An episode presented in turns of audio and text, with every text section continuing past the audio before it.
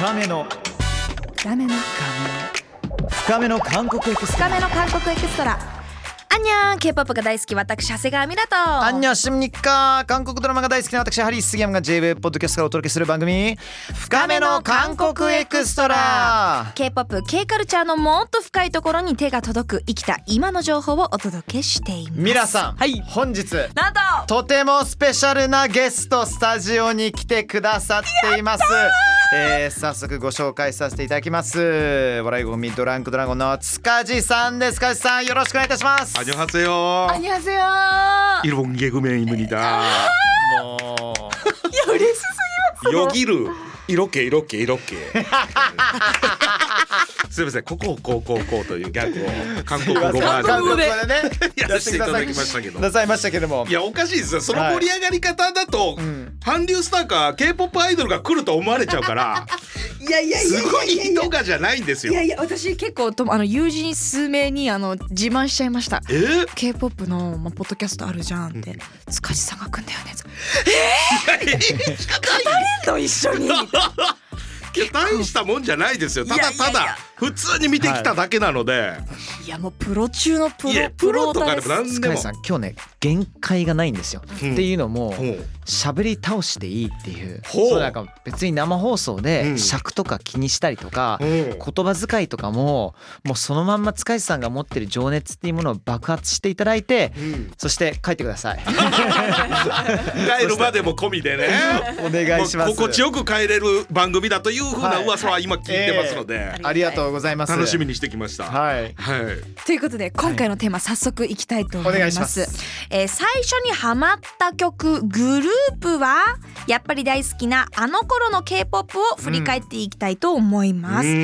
えーどんどん発展する K-POP そしてどんどんデビューする魅力的な新人グループ。しかし無性に聞きたくなるのが最初にハマったあの頃の K-POP だったりしないでしょうか、うん。今回はあの頃の K-POP についてのトークをしていければ嬉しいです。うん。スペシャリストとしてももちろんね存じ上げてるんですけども何が入り口だったのかどういうふうにここまで好きになったのか、はいはい。あのきっかけはそうですね。まあその前にスペシャリストではないです。もうただただ 好きなだけなので。そうですよね。勝手にスペシャリストそうって言っちゃいました急に時代がなんか詳しいですよねってされるけど、はい。僕は本当もう20年近くええずっと見てきただけで、もうはいはい。はい日常もうまあ毎週音楽番組を見るん。向こうのバラエティを見たりだとうんか、まあそれこそ向こうのバラエティを見られてるんですね。一時期は本当にもうアイドル K-POP アイドルにハマっちゃってこの人たちの素を知りたいっていうところになるとはあ。そうなると大体バラエティ番組に見なきゃいけないですね。そうなんですよ。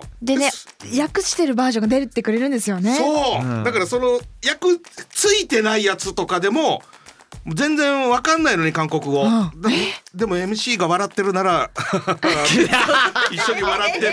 好きすぎる。好きすぎて、うん。みたいな時期はありましたけど きっかけは、はい。一番最初は、東方神起なんですよ。あーマジっすか、はい。えいつの時代の東方神起ですか？20年前ですか？そうですね、はいはい。それぐらい近くの。日本でデビューするぐらいの時デビューしてるぐらいの時期なんですかね、はい。その時期に、えー、と仕事で、えー行った番組の、えー、とメイクさんが、はい今何ハマってるんですか?」って僕は聞いたら「東方神起です」って言われてえー韓国のアイドルの」みたいな話になって、はい次の日ドラマの衣装さんに「今何ハマってるんですか?」って聞いたら「東方神起」って言われて。2日連続同心期って言葉聞いたからこれ、はい見なくちゃいけないなみたいなところから動画とかあさって見始めたら何これってなったのが始まりですかね。で20年前だからそれも YouTube っていうものももうある程度ありましたっけ？そうですね。まあなんかこうこんなに流行ってはないですけど動画とかっていうのはこうネットで検索すれば見れるようミなュージックビデオとか見れたりそうですね。あ。とはもうそこから CS にこう、まあ、契約はいはいはいはいはいもちろんも45ちろん。曲ぐらい、音楽専門チャンネルがあったり、はい。韓国の専門チャンネルがあったりとかしますもんね。はい。それを契約して、ええ。この番組あの番組みたいなのをもう本当にもう数珠つなぎで見ていくみたいはない。感じになってだんだんハマっていって。元祖だ。いやいや元祖ではない。いや私元祖ははい。私は全然 YouTube で、はい。あのの時代なんで、うんうん。その前のはい。やっぱり、なんていうのかな K-POP カルチャーを漁ってきた方々って、はい。もうガチなんですよ。うん。要は私たちだけ情報溢れていて、うんうん。それに向かっていくだけだったんですね。セスしやすかったからね。そうなんですただその前って例えば CD とかあの DVD もレンタルだったりとか、じゃないですか。本当新大久保に行って、うん。まあなんかそういった登録みたいなものを買うとかみたいなことから始めてはいましたね。だから、うん。でもその前にいわゆる東進機とかってもう第二世代と言われるうん。時代ですね、もう一個前の世代があって、うん。その時期からハマってらっしゃるもうご年配の方々とかはより詳しいですけど僕はそっから紐解いて遡って何が始まりでアイドル文化がみたいなのを調べる楽しさみたいな。ちょっと待ってじゃあもう歴史も結構触れたりとかされてるってことですか,、なんか東方神起からその後ではなく、その前の、そう東方神起がこうなるまであをみたいなところで言うと一つ前のブームみたいなのがあってそこには HOT っていうグループがいてとかはい GOD はというグループがいてシンパがいてとかみたいなこと。そうですね。でまあ後にピガピレインがレイン。いてうん。セブンがいてみたいな。てはい。の前のソテジワアイドルというグループが、まあ、いわゆるバンドみたいな形で。ソテジワアイド。ル、はい。そうだそうだ。それが、まあ、いわゆるアイドルっていうそのいわゆる表記みたいなのも使ったのも初でみたいな、うん。でここから歴史が始まったんだみたいなのを紐解く楽しさでここにバーってつながってきて東方神起います。ビッグバン出てきましたタイプが全く違うというこのいわゆる音楽のカルチャーとしての現象として好きになったっていうのが。だからこのこのここのグループだけ押すっていうよりは何これ何このグループも何このグループもみたいなところでバーってハマってで女性グループで「ワンダーガールズ」っていうのがテルミーという楽曲、これがテルミー現象となっていわゆる K-POP がこうなんて言うんでしょう。なんか世界的にもな何なんだこれはって注目されたのはその辺りからなんじゃないかみたいなところにもたどり着いてそうこうしているうちに日本に皆さんまあ東進機とかビッグバンはねもう早めにこうこっちで来日っていうかね日本デビューしてましたがそっから少女時代やからやみたいなうん。大ミニッツやみたいなも順番はバラバラになりましたが。いやえっと多分ほとんどあってもう素晴らもうさすそう。がもう博士ですよ。先輩も一番うやばい。最初に4ミニッツが来たのかなその時代だとねみたいな感じだったんですが。その、ね、東方神起入ります、はい。歴史を掘り下げます、うん。で芸能界ではい。K p o p 好きな方ってうん。結構いらっしゃったりとかする中で、はい。自分と同じぐらいのベクトルではい。好きな方っていらっしゃったりとかしますかね、えー、過去とかも遡ってるってなったらどうなんだろうな、俺それこそあのまあいわゆるえっ、とファンミーティングとかのはいはいはいはい。MC をなさる古谷正幸さん、はいはいはいもちろんですよほんまにもう古専門の人です、はいはいはい。もうなんならライバルですよ私たちこの番組の。ね そうかライバル。古古谷さん古谷さんもレジェンド級ですからレジェンド級ですからもう大体イベント行くと古谷さんいらっしゃいますからね。めっちゃ古谷さんでもう。全 K-POP アイドル全韓流スターのねまあはい。MC をなさる方が一番よく話す人です。一緒に今その韓国のドラマの OST の番組もやってるんですよ。でそれで会うので情報交換とかしたりして。だいたい古谷さんの、えっと韓国の、まあ、K-POP アイドルとかを紹介する番組も CS で見てた人間なので、古谷さんにああだこうだとかいう話もできる。あとは臼田あさみちゃん。おもうめちゃくちゃ詳しいです。ーね。特にオーディション番組サバイバル番組みたいな、はいはいはいはい。ここ昨今もう本当にもう数珠つなぎで全く途切れることなくあるので、それをまあお見てる人もやっぱ少ないので、我々二人はあれ見たこれ見たってなって今日のこれが最後や最終回誰が決まるんだみたいなのはずっと LINE してるみたいな。この間この番組にはいゆりなちゃん来たんですよ。ほう。川口ゆりなちゃん。おおうわまあまあ結構コアの話聞けましたよね。参加した人ですからね。いやそうなんですうよん。だから裏話とかまあまあ生々しいもの全部教えてくれて、えよかったらぜひともね聞いていただきたいと思いますー、いやけれどもね聞こうそれ。うんでもそんな中でまあ東方神起でなんだなんだっていうまあその好奇心からだったと思うんですけど、はい改めてその当時何にひ惹かれたんですか？パフォーマンスですかね。まなるほどずそのえっ、といわゆるまあ今でこそねカルグン部と言われるこう揃えて踊るパキパキみたいな部分で言うと当時はやっぱ東進機が一番なんていうんでしょうこうパフォーマンスにも力入れてましたし歌声も半端ないです。半端ない。でラップもみたいな、うん。いわゆるこう礎的なのはもう一つ前の世代にあったんですが形にしたのが東進機みたいな僕はイメージがあってうん正統派のってなると東進機のそうですよね。パフォーマンス。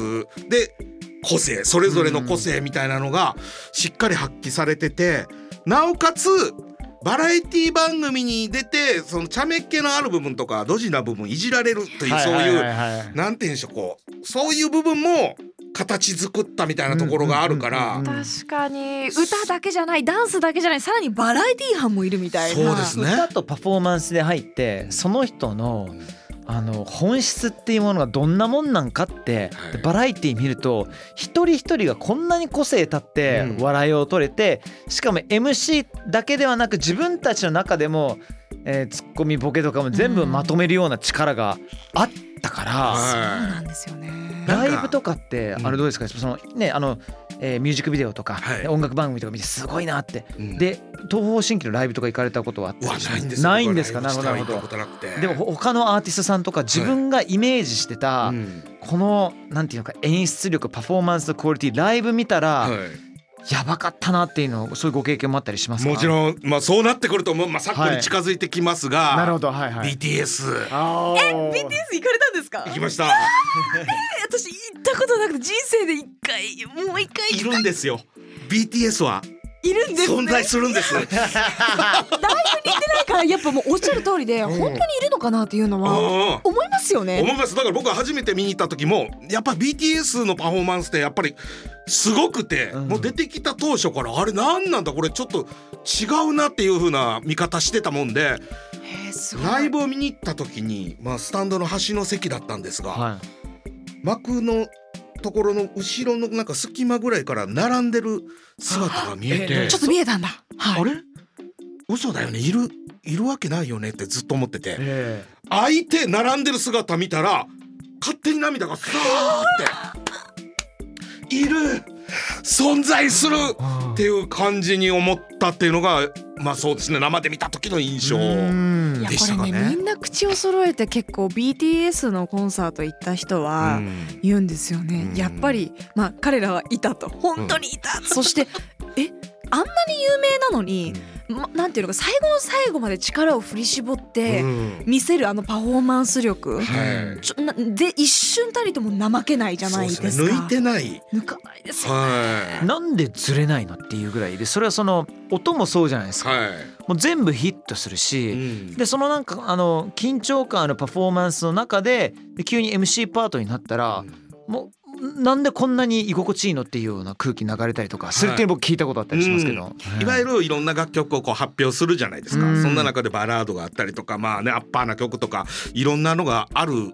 でうん。その一曲ごとにまあいわゆるアルバムが出るたんびにそのアルバムの曲を聴いてみたいなのがライブでセットリスト組まれてバババって並べられた時のいわゆる抑揚というかドラマ性みたいな波を作られたらうんもう本当にもうなんか鳥肌立ちまくりのこういった形でここで集約されるんだみたいな喜びにつながるのはやっぱ生で見た時でしたかね。それいつの行かれたんですか？これ何年前だろうな。ウィングツアーっていうツアーだったんですが。コロナ前ですね。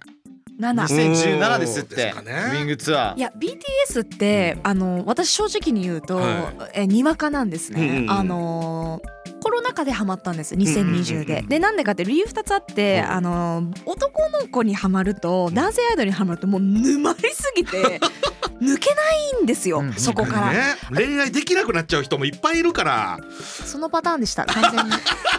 いろいろなうんそれでしたね。推しが強いそうなんですよ。あのうんもともとビッグバンが私は好きでファンクラブに入って、はい高校生の時のクリスマスはもうビッグバンとあのクリ過ごすっていう、うん。ドームでやってたんで毎年あの時期。に。であのただビッグバンさんも素敵なんですけど、うん。アイドル性ってよりかはやっぱりアーティスト性なんで、はいはいはいもうなんか、えーなんていうのかなその恋愛っていうよりかはもうアーティストのライブに行かせてもらっているっていう感覚から BTS に出会った時のその沼り方がちょっと尋常じゃなかった。ただあの塚地さんが言ってたその2017年っていうのはまだあの防弾少年団時代で、はい。なんなら最初韓国ではあんまり受けなかった時代なんですよねそう BTS まがあ。ある種なんかこう大手事務所でもなければこうプッシュされて出てきたっていうグループでもなかったものでなんならえーとヒップホップ色を強く打ち出そうと思って組み始めてたのがアイドルによってみたいな感じでその方がヒットするんじゃないかっていういろんな思惑の中デビューしたからヒップホッパーからはなんかライトに仕上がってとかアイドルからはなんか尖ったこと仕上がってみたいな。なるほど。両方からのこうせめぎ合いアーティストなのかアイドルなのかっていうところをなんかこう最初は当初は叩かれてみたいなところから始まってるのでそれをもう本当に防弾もう跳ね返していって BTS というこうブランドを自分たちで作ったっていうところにもちろん歴史があって物語があるっていう感じなんですよね。なんかそういうタイミングっていうのあります、はい。BTS 自体が、はい。なんかそういうバッシングをいろいろ受けました受けました。だけどなんかあれ？ちょっとなんかレベルが一つ上がったというか、うん。まあ、光あの輝きの具合っていうのが、うん。またネクストレベルに行った時っていうのはなんかはい。見られてて感じたことってあります、でもデビューした時に、うん。そのなんかこう両方のなんかこう叩かれ具合もありながらもそれ全てを黙らせるぐらいのパフォーマンスをしてたんですよ。だから歌だってそうですしラップだってそうですしダンスだってみたいな。結構あのファンのアンチに向けてうん。出す歌とか結構わりかし多くて、ね。それこそ「アイドル」って曲とかもそうだし、うんどなんかバーって叩かれてるの曲でボーンって出すとか、うん。まさに「マイクドロップ」って曲が私的には、はいはいうん。多分転換だったのかなってうんスティーブ・アオキさんとかが入れた時にやっぱ海外にわーって行った瞬間でもあったし、うん。あとはファンをガンって黙らせるっていう意味もあるじゃないですかマイそれ歌っちゃうんだっていうのが今までの K-POP アイドルとはもう全然違う。うん。今でこそ結構あるんですよ。ファンに向けて曲であの反論するみたいな。うん。BTS が最初だったんじゃないですかねアイドルだと。どちらかというと例えばラッパーの人はこうラップをまあメインとしてそんなに踊らないとか、うんうんいわゆるこうボーカリストはボーカリストとして歌を強く、うん。まあダンスが上手い人が踊るみたいなのを全その担当みたいなポジションの人たちが全部をできるようになるというか全部に力を入れたみたいなイメージが BTS には強かったのかもですね。でもそれもやっぱり東方神起がこう形にしたそのいわゆる正統あの K-POP アイドルっていうのとおっしゃったようにビッグバンのアーティスティックな一面みたいなこの2組が今の流れを作ってる気がしてしょうがないですね。基盤を絶対作りましたよね。はい東方神起がそのアイドルとしてのビッグバンが若干海外の道を作ってくれた、はい。だから今の K-POP って絶対いめちゃくちゃ BTS がよく聞かれません、はい。え BTS は他のグループと何が違ったの、うん。今までに他にもいたじゃん、いや違ったわけ。もちろん違うし超越もしてるけど、うん。じゃなくて今までの先輩たちが道を徐々に徐々に何十年まあ10細かくで20年ぐらいかけてですよね。そうしっかり作ってきた。こそ世界に行けたんじゃないか。しかもその先輩方の話別の事務所の先輩方でも結構みんな k p o p アイドルの方ってうん。ためらわずに行ったりしますよね。たりしますね。ね。うん、それこそあのボアさんに関してはとかうん。うん皆さん結構い言われたりとかするじゃないですか。うん。確かに。だからそこもなんていうのかな序列というわけではなく、うん。このなんていうのかな自分の仕事のパフォーマンスとクオリティに対しての熱っていうのがちゃんと受け継がれて、うん。これでまたグローバルにいっちゃったわけですから、うん。ね、だからやっぱりいいとこをもう取り入れるという文化みたいなのうん。がやっぱ韓国はあってなんか日本ってどちらかというと奥ゆかしさみたいなところがあるからどっちかっていうとわびさびというか、はい。まあね音楽性に関しても独自のものを作るっていうことに結構重きを置いてるイメージですけど韓国はもう本当に洋楽流行りましたらそのトレンドを取り入れるぞっていういち早く入れるぞってスピード感みたいなのはすごく速い。確かに。早い。だってそそれこそジャスティン・ビーバーであったりもう最前線ですよ、うん。アメリカのポップスの最前線がいきなり k p o p の中のサウンドとして反映されるこのなんかスピード感ってめちゃめちゃ速いじゃないですか。日本のポップスってちょっと23年とかかかったりすることもあるでしょ、うん。なんでこんな早くいけるのと思ったら気がついたらそういうグローバルな事務所と一緒にもうねあのあの BTS がもう提携を結んではい新しい会社が生まれますとかなって、うんだってもう僕初めて僕この k p o p ってここまで来たんだなって感動したのが、テイラー・スウィフトが BTS のことをめちゃめちゃ褒め倒してて、はいはい。こいつはやばいぞって言った段階でちょっと待っていわゆるアジア人が、うん。あのちょっと見方としておかしいかもしれないけどアメリカのアメリカ人と肩並べた瞬間ってここから始まったんじゃないのかってちょっと嬉しかった。うんうん俺韓国人じゃないかもしれないけどでも同じなんかアジア人として新しいねうん。世界に突入したなと思ったけど、アメリカの、う思うんあのー結構いろんな記事で出てて面白いなと思ったのが、やっぱりそのアジア人っていうのがやっぱ学校の中でも、特に学生時代ってそのまあスクールカーストみたいな言葉があるじゃないですか。やっぱアジア人の立ち位置ってもうあのもうはっきりと下だったわけですよ。ダサい。はい。ナーディーでメガネかけ勉強しかできない。みたいなね。カメラ持ってて。そう。はいはいはい。ですですですですです。そういう感じで典しょって。型的なね色眼鏡でね見られてしまってね、それが驚くべきことにな20年前の話とかじゃなくて割と最近までその感覚はあったみたいなんですね、ただ BTS が出てから白人の子だったりとかいろんな人種の子たちがうん。あの BTS を応援したりとか、うん。あのあえて言いますけど白人のお父さんが BTS を応援してるって、うん。これはちょっと前ではぶっちゃけ考えられなかったですよね。ねエイジェンボーイっていう感じのうん自分の父親も含めてですけうんどっていうのが文化であった中でアジア人の男性はかっこいいんだ。アジア人はかっこいいんだ。クールなんだっていう新たなこの人種問題までもエンタメって解決しちゃうんだうんこれ最高いきなり自分たちの立ち位置がかっこよくなったりとかしてちょっとびっくりしてるって。ちょ大学生の子たちはあ自分が高校の時に BTS が出てればもっといい高校時代が歩めたんじゃないかって 言ってる子もいたりとか。それぐらい影響が子供たちにもあるんじゃないかなって。僕もう。90年代にイギリスで育ったんですけども、うん。その時は周りの人からすると日本人の女性はイギリスでモテる。それはもうみんな理解できる。可愛らしい、男性はなみたいな。だから僕そういう目で僕見られてたんでめちゃめちゃ努力していろんな口説き文句も考えても全然モテずな90年代の10代を過ごしてきたわけですよ。そこをまんまと BTS でぶっ壊してるわけだからうん。いやかっこいいなと思いますよね。なんか、うん。K-POP ずっと好きで見てますけど、こうなる未来なんて予測もしてなかったといういや本か当。これ国連でスピーチとかそうですよ。ビルボードでとかっていうのが、うん。あれよあれよで、なんかあの私がよくなんていうのか K-POP 好きっていうのをあの言うと「へー広がんないんですよ話が。うん。はいはいはいはいあそうなんだ。みたいなこう腫れ物に触るようなっていうか、うんうんうんあ全く自分とは関係ありませんか？そうもうアジアの文化みたいなイメージはありましたよね。大きく洋楽っていう方がやっぱりこうね、クールでかっこよくてっていうところかうん。はいはいはい。らいきなりやっぱ BTS が出てから話が膨らむようになったりとかうん。なんかこう私ファンとしてオタクとしても嬉しいというかうん。K-POP がクールなものになってどんどんどんえみんなこれって何なの？どうなの？ってえもう肌感として時代が動いてるっていうのはすごい強く感じますね。えいつ頃ラスト聞いてもいいですか？はい、BTS がこの海外だったり、まあ、マスですよね、に広がったきっかけっていうのは間違いないと思うんですけど、はいはいはい。その前に、まあ、うんビッグバンがいて東方神起がいてってありましたけど、うん。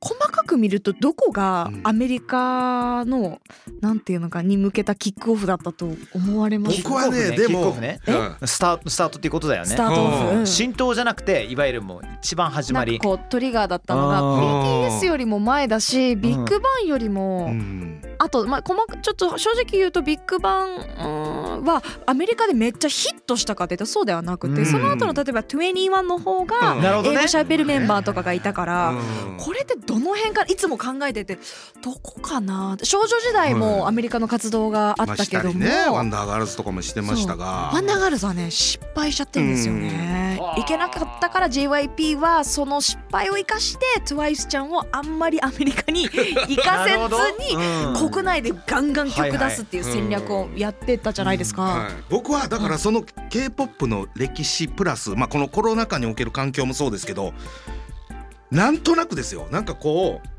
ダンスっていうことに着手してて、まあ、MV もそうですが、っていうこととこの楽曲のこのテイストみたいなのがマイケル・ジャクソンのその時代のものをこうポップスとして持ってきたような気がしてその感情を知らなかった世代の子たちなんやったら知ってた人たちのエモさとか斬新さみたいなのを全部なんかひっくるめたような気がするというか。ある人からしたらカムバックだし懐かしいし、はい。ある人からしたらめちゃめ新しいし。ちゃ新しい。そう。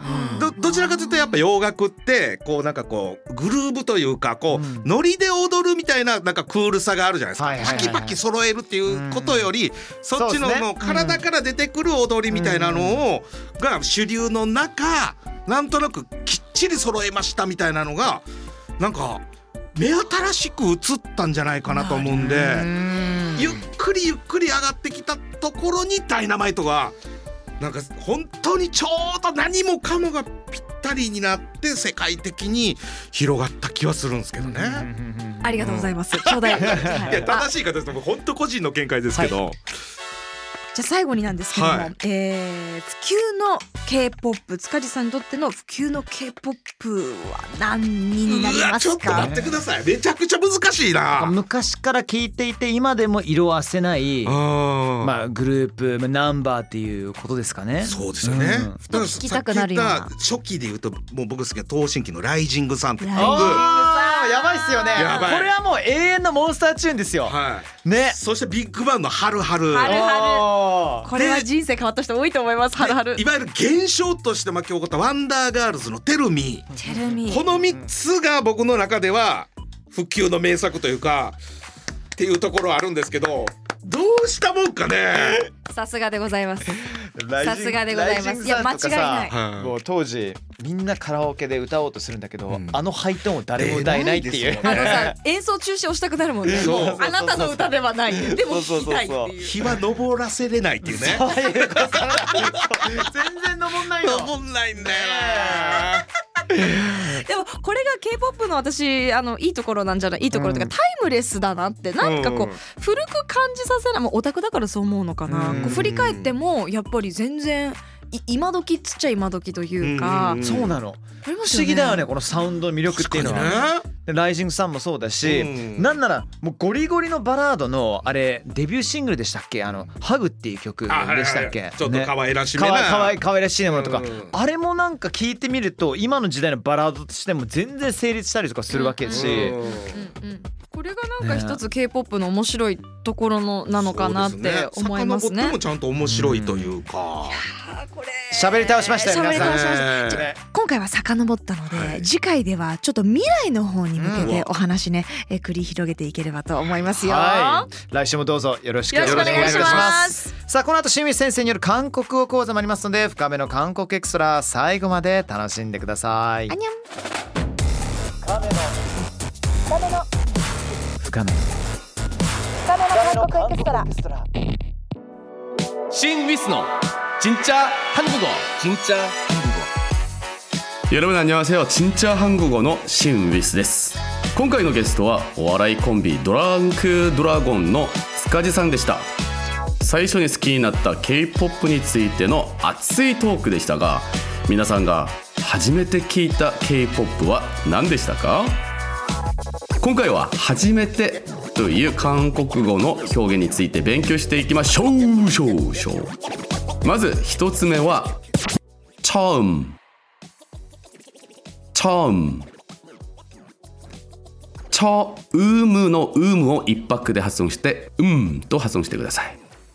じゃあこの使い方なんですけど「初めて」という時「チャウムなんとかなんとかしました」「初めてなんとかなんとかしました」っていう風に経験がなかったことを言う表現で使います例えば처음뵙겠습니다 처음뵙겠습니다これは初めてお目にかかりますイコール初めましてという意味になります初めてですはですにあたる言えよをつけるだけで처음이에요처음이에요初めてです 처음이에요韓国は何回目ですか처음이에요と答えてくださいで今まで会ったことがないという意味で처음を使いますそしてこの처음の2つ目の使い方なんですけど最初にまたは最初から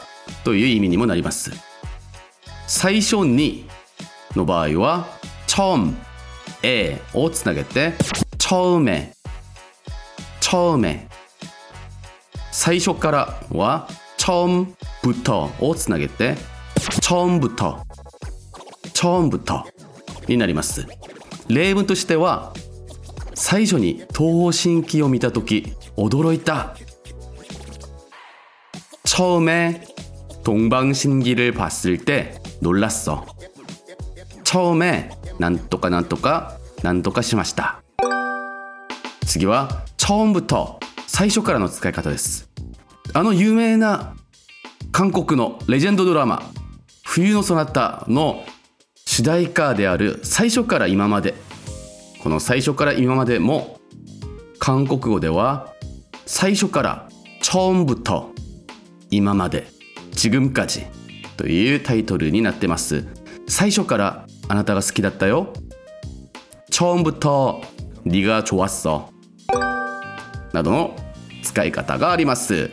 さらにこの「チョン」が語源になっている言葉なんですけど「ちょ」プラス名詞で「初なんとかなんとか」ということができます。例えば「愛」恋にあたる「サラン」の前に「ちょ」をつけて「ちょっさらん」っていうと初恋。日日にあたる「なる」の前に「ちょ」をつけて「ちょっなる」「ちょんなる」っていうと旅行などの初日のことを意味します。で何番目という時の番目にあたる「ボンチェ」の前に「ちょっ」をつけて「ちょっぽんチェ」「ちょっぽんチェ」というと1番目ファーストという意味になります。オーディション番組などで「ちょっぽんチェミッション」って聞いたことありませんか？日本語でも最初初めて初先になどいろんな表現があるかと思いますが韓国でも使い分けが必要ですのでこれからもっと今度深く深く勉強していきましょう。僕の初印象チョッインさんはどうでしたか？昔の話も聞きたいです。以上シン・ウィスでした。イバンスはグッ